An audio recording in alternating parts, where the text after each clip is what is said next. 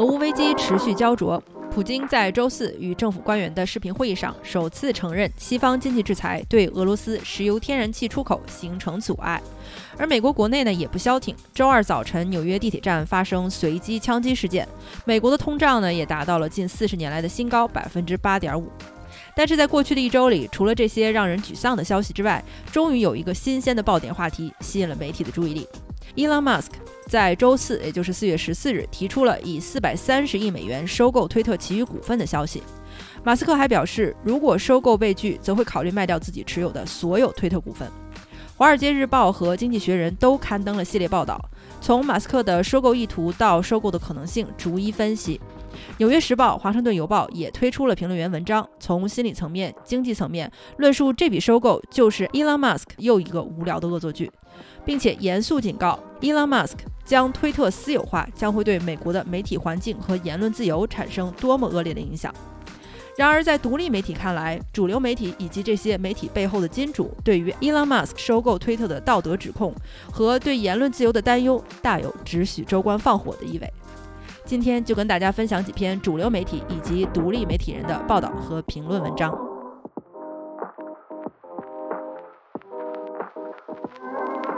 欢迎来到德贤电台，一档实时文化体验播客。我是主播小书童。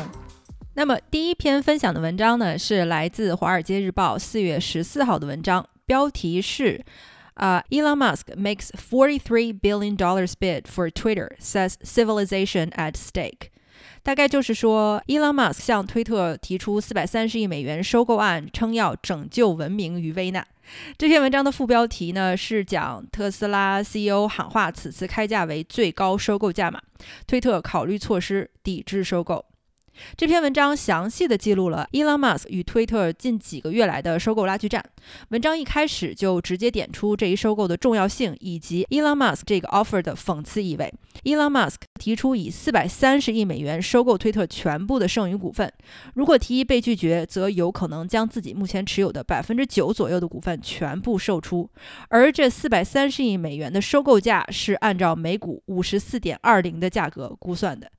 这个在西方的当代文化中，非常的隐晦的表示了一个亚文化啊。这个五十四点二零四二零的含义呢，其实，在西方文化里面，大家都是心照不宣的，也为这笔收购添加了一丝戏谑和玩笑的意味。文章继续指出，啊，推特董事会表示已经接到了这份收购邀约。据知情人士称，推特也在考虑采取“毒丸计划”，也就是向对方索取极高的代价以阻挠收购的一些措施，用来阻止马斯克大幅增持推特的股份。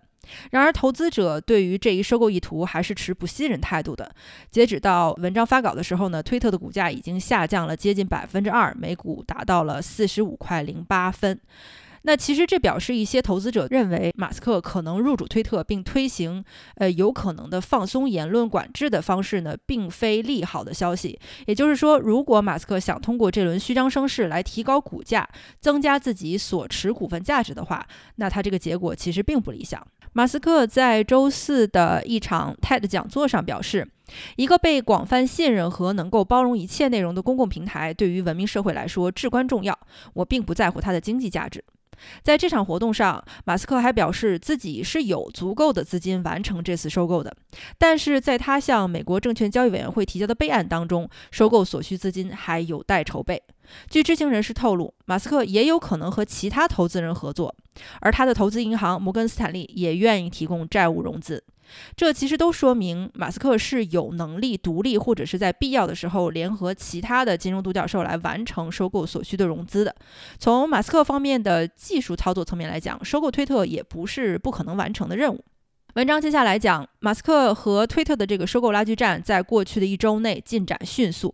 马斯克先是在一周之前宣布自己对于推特的被动持股超过了百分之九，紧接着呢又表示他打算寻求积极持股，并考虑加入推特董事会。随后呢又很快的否认了自己将加入董事会。在短短的几天内，马斯克又改变了简单持股的主意，在周三私下里接触了推特的董事会主席 Brett Taylor。表示自己并不想玩讨价还价的游戏，一口价四百三十亿全额收购推特股份，并且这是最好也是最后的 offer。他在与 Brad Taylor 的谈话中说道：“推特必须转型为一家全资私有公司，只有这样才能解锁这家公司的无穷潜力，而也只有我能够帮助你做到这一点。”那我们看，凭借这段步步逼近的推拉呢，感觉马斯克不像是虚张声势，他收购应该是心意已定的，就看推特方面如何回应了。马斯克在一月底开始大幅购入推特股份的时候，当时的平均股价呢只有三十六块八毛三，而收购的提议在四月四号公开，当时收购价格呢，他提的每股五十四块。二毛啊，五呃五十四点二零这个价格，这个很戏谑的价格，比他在一月底购入的每股价格已经溢价了大约百分之五十四，那也比收购公开前一天的每股价格溢价了百分之三十八。推特目前的比较大的一个股东沙特王子 Al Wild bin Tala 已经表示，收购价格溢价幅度呢，并不足以让自己动心。而过去一年当中，推特股价最高也曾经达到过七十三块三毛四。所以说呢，呃，接下来文章讲马斯克对推特管理层的抨击呢，从来不隐晦。他在上周末连续发推，提出对推特的批评和建议。虽然后来呢也删除了几条，但是他在周四又重申了推特对于平台如何推广某些内容的规则应当更加的透明。在最近与朋友的一次对话中，马斯克对于推特的言论管控大为震惊，并且对于平台逐渐加强内容审核、限制有争议用户发言的行为十分的不满。他多次表示，推特应该放松对言论自由的限制。在周四提交的证券交易委员会备案当中，马斯克更是指出，推特目前的做法对于言论自由这一个重要的社会议题没有办法起到任何推进作用。推特表示，他们欢迎股东对于公司的运营提出任何反馈。那马斯克目前是推特最大的个人股东，而最大的机构股东先锋集团 Vanguard Group 目前持有的超过百分之十的股份。针对推特限制有争议用户发言的指责，明显是意有所指啊！尤其是前总统特朗普在2021年1月因为发表有煽动暴力嫌疑的内容被永久禁言之后呢，对于放松推特言论管制和限制用户的讨论，呈现出了非常两极化的趋势。然而，马斯克对于推特言论管制的批评，有可能是给推特的独立呃管理层敲响了警钟。应对这类批评的压力，有可能促使推特管理层更快、更有力地推行有效的内容和运营改革措施。马斯克的收购不可谓来的不是时候。推特近期刚刚公布了短期成长目标，预计在2023年底将公司营收提高到75亿美元，活跃用户呢也预计增长到3.15亿。那推特截止至二零二一年底，收入达到了五十亿美元，较上一年增长了百分之三十七，而活跃用户呢也增长了百分之十三，达到了二点一七亿。如果继续保持这个增速，二零二三年底虽然活跃用户可能达不到预期目标，但是公司收入将远远超过五十亿美元的这个目标。整篇文章读下来呢，就感觉马斯克如果入主推特。极有可能放松目前的言论审核和管制，并且很有可能 将特朗普迎回推特。呃，他的这个举动有可能造成推特平台的更大的争议，同时呢，也有可能加速这个增加推特的活跃用户和收益的进程，进一步的抬高推特的股价。限制言论自由对于推特股价的负面影响，很有可能被他这个收购呃能够修正过来。那接下来我们分享的第二篇文章呢，是来自《华盛顿邮报》的一篇评论员文章。呃，评论员是 Max Boot，他的文章题目叫做 “Elon Musk is the last person who should take over Twitter”。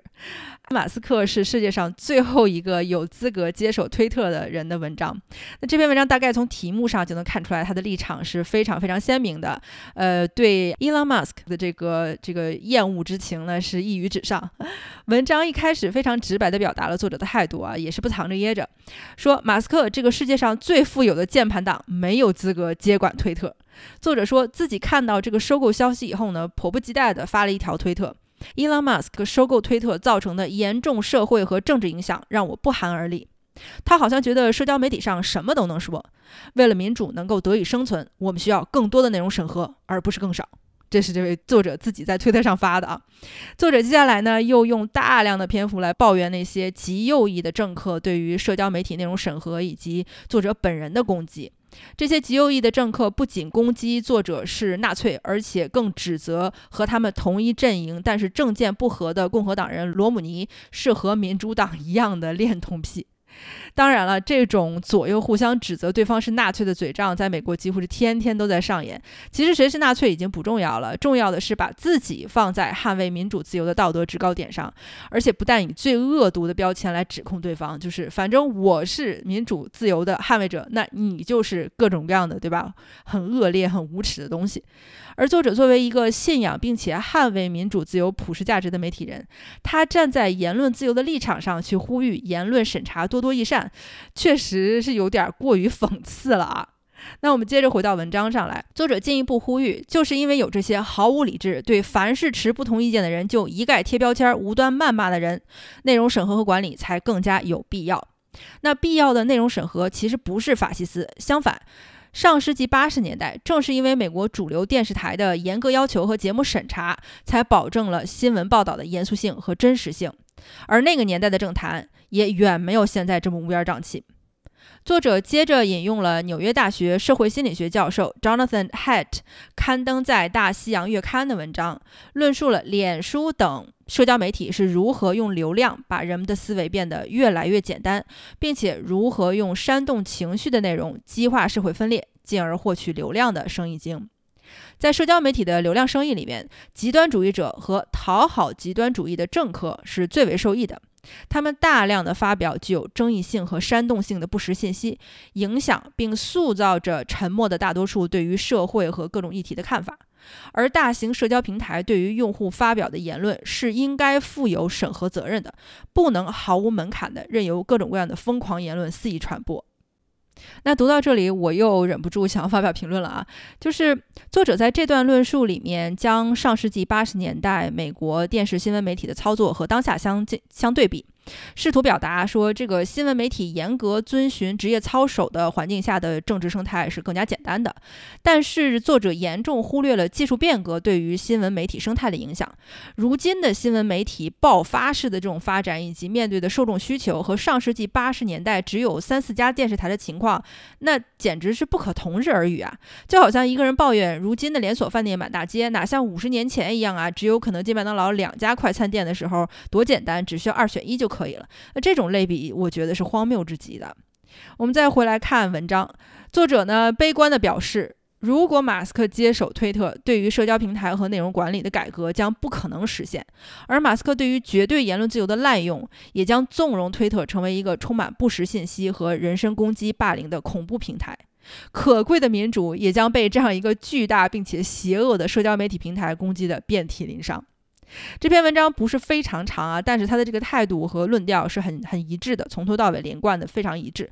我觉得作者引用的这篇关于社交媒体的报道啊，就是这个这个社会心理学教授的这个报道，虽然表面上是在说社交媒体对于传播不实信息和挑动社会对立有非常有不可推卸的责任，解决方案呢是审核社交媒体上发布的内容，但是作者在这里刻意模糊了新闻媒体需要接受的内容审核与社交媒体用户的审核是两件完全不同的事情。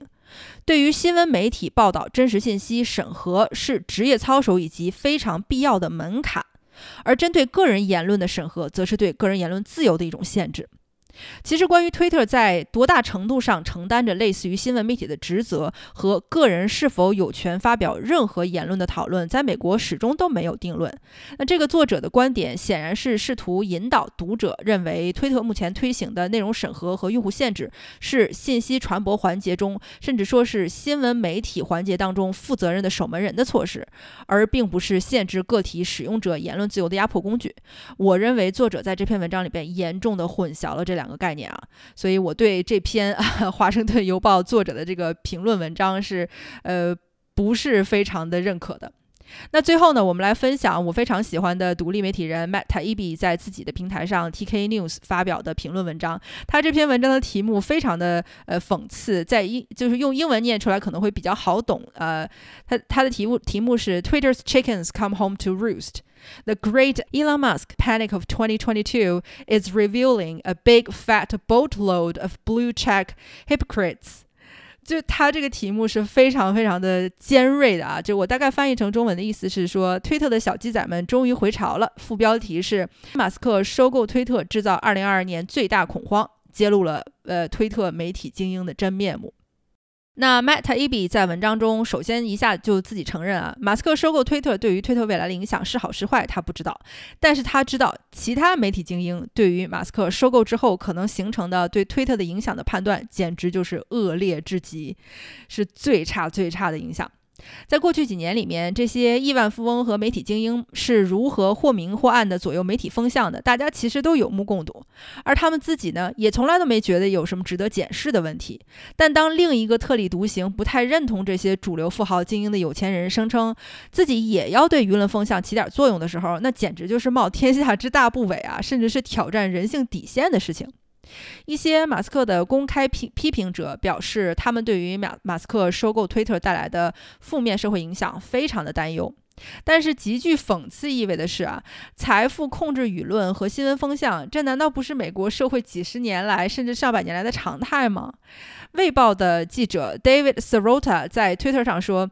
虽然我个人不是 Elon Musk 粉丝啊，但是我还是觉得一群坐拥主流报纸媒体的亿万富翁大肆批批评一个也想拥有一家主流媒体的亿万富翁这件事儿是一件非常搞笑的事儿。这句话我觉得也特别的有意思。而最让人笑掉大牙的是 Reddit 的前 CEO Alan Powell。在这里补充一个小背景知识啊，Reddit 是一个类似于知乎啊、百度贴吧这样的一个问答网站。他发表在华盛顿邮报上的一篇评论文章，强烈呼吁说。我们需要监管体系来防止富人控制我们的公共信息交流途径。那作为美国最大的社交平台之一，Reddit，它这个前 CEO，一个身价过亿的企业家和投资人，在一家由位居全球富豪榜第二名的 Jeff Bezos 拥有的报纸《华盛顿邮报》上发表文章，攻击世界首富 Elon Musk 企图控制公共信息交流渠道，真的很难找到比这个更好笑的笑话了。许多马斯克的批评者都走了 Alan Paul 的路子，忽然十分的关心过度集中的财富将如何影响公共讨论了。那如果这些人对于马斯克的指责不是发表在巨富拥有的报纸上的话，那他们的话或许可以听一听。对，Matt Taibbi 在这里边也是点直接点出了他这个 irony 啊，这个讽刺所在。他接下来说，这些人的评论呢，不可一点儿都不会点到为止。媒体精英们纷纷加入了抨击马斯克的阵营，表达他们对马斯克放开言论限制将会对于言论自由受到不可估量的伤害的担忧。文章还特意指出来说，《华盛顿邮报》记者 Max Boot 的那条大惊小怪的推文，也就是我们刚刚上一篇文章里面引用的那个推文：Elon Musk 收购推特造成的严重社会和政治影响让我不寒而栗。他好像觉得社交媒体上什么都能说。为了民主能够得以生存，我们必须更加强更多的内容审核，而不是更少。这就是那位 Max Boot 先生的推文。Matt Ab 接着写道。我也是混进过大大小小的新闻编辑室，虽然哪里都会有特别愿意和政府亲近、写一些溜须拍马、迎合当局文章的马屁精，但是在这么多年的记者生涯里，我还真没有见过哪个马屁精、胆小鬼竟然敢公然地说，为了民主能够得以生存，我们需要更多的内容审核，而不是更少。当然，Matt Taibbi 说，现在和过去是不一样的，因为大部分记者都不再自视为独立于体制之外的旁观者和监督者。现在的记者呢，自然而然地把自己规划到现有体制和既得利益群体当中。这波 Musk 收购推特之所以在媒体精英当中引起如此大的震动，也是因为这些媒体精英好不容易把特朗普赶出了推特，创造了这么一个意见标签化，只要认同主流价值判断就能得到广泛传播和生存的媒体乌托邦。曾经非常有趣、刺激、充满着辩论的推特平台，现如今成了几个小圈子主流媒体精英把持的装腔作势的思想星巴克。这里面他用了一个 Thought Starbucks，就是就很传神啊。如果马斯克成功收购，他文章继继续说。这一切将受到冲击。那些获得推特认证的，就是蓝标的啊！那些媒体精英如此努力才创造了一言堂，怎么可以就这么被打破呢？他们当然愤怒了。当然，对于一个亿万富翁妄图参与重塑言论规则，大为光火。难道马斯克就不能把推特留给那些负责任的、保护言论自由的股东吗？比如阿拉伯王子 Avalid bin Talal。我真的太喜欢马特伊比的这篇文章了，讽刺特别的辛辣，一点儿也不给主流媒体精英留面子。其实问题就是明摆着的，一群声称守护言论自由和第四权的媒体人，对于一个宣称言论自由需要松绑的投资人，怀有如此强烈的敌意。也不知道这些人口口声声保护的到底是言论自由还是言论特权呢？今天就先聊到这里，我是小书童，我们下期节目再见。